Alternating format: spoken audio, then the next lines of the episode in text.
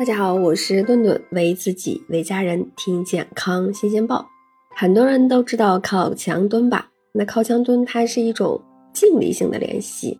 所谓静力性的练习，就是指完成动作过程中肌肉收缩，但是呀，肌肉的长度不改变的一种肌肉收缩形式，又叫做等长练习。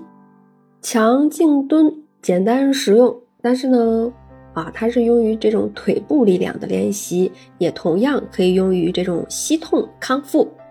但是呢，我们要将这种膝痛康复和腿部力量的训练要分开。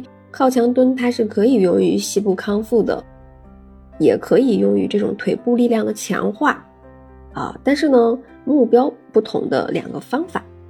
下面我们就来。看看用于膝痛练习和腿部力量强化训练到底如何练？那如果是为了膝痛而进行靠墙蹲，蹲的位置呀要高一些，小腿跟地面要保持垂直，避免我们的这个膝盖呀超过脚尖儿。这样一方面它是可以有效的训练大腿前侧的啊股四头肌，也可以避免。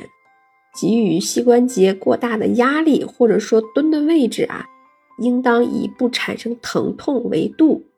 那如果是为了强化腿部的力量而进行靠墙静蹲，蹲的位置呢，它可以适当的深一些，可以进行不同角度的靠墙静蹲，也可以小腿呀与地面保持垂直，但是呢，尽量膝关节不能超过脚尖儿，因为这个。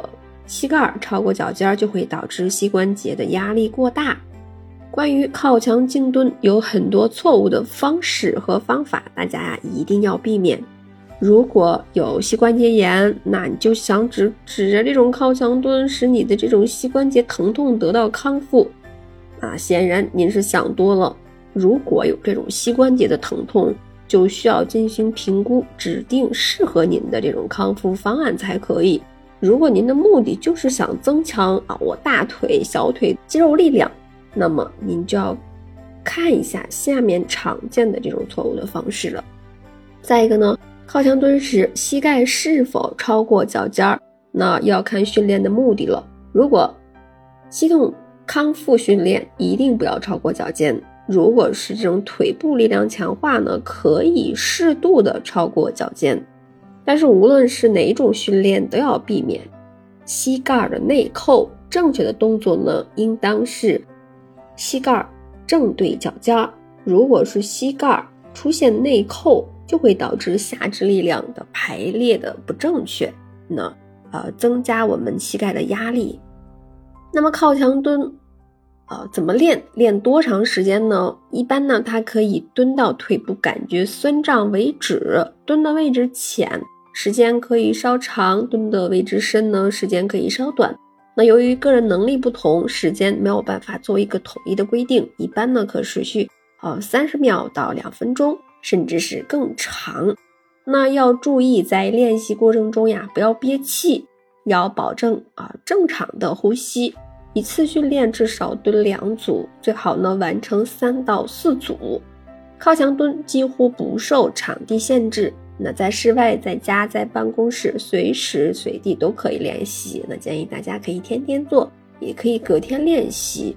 呃，既可以，嗯，跑完步后做几组静蹲，呃，再做拉伸，也可以平时工作之余进行练习，或者说边看电视边练习。上班时工作累了来几组，电脑前伏案工作累了来几组，那又缓解了大脑的疲劳，又见缝插针的锻炼我们腿部的力量。但是呢，需要特别注意的是，在训练过程中，如果出现任何的不适或者疼痛加剧，一定要停止静蹲，及时就医。那膝关节术后的病友在三个月锻炼静蹲时，一定要有专业的康复师进行指导。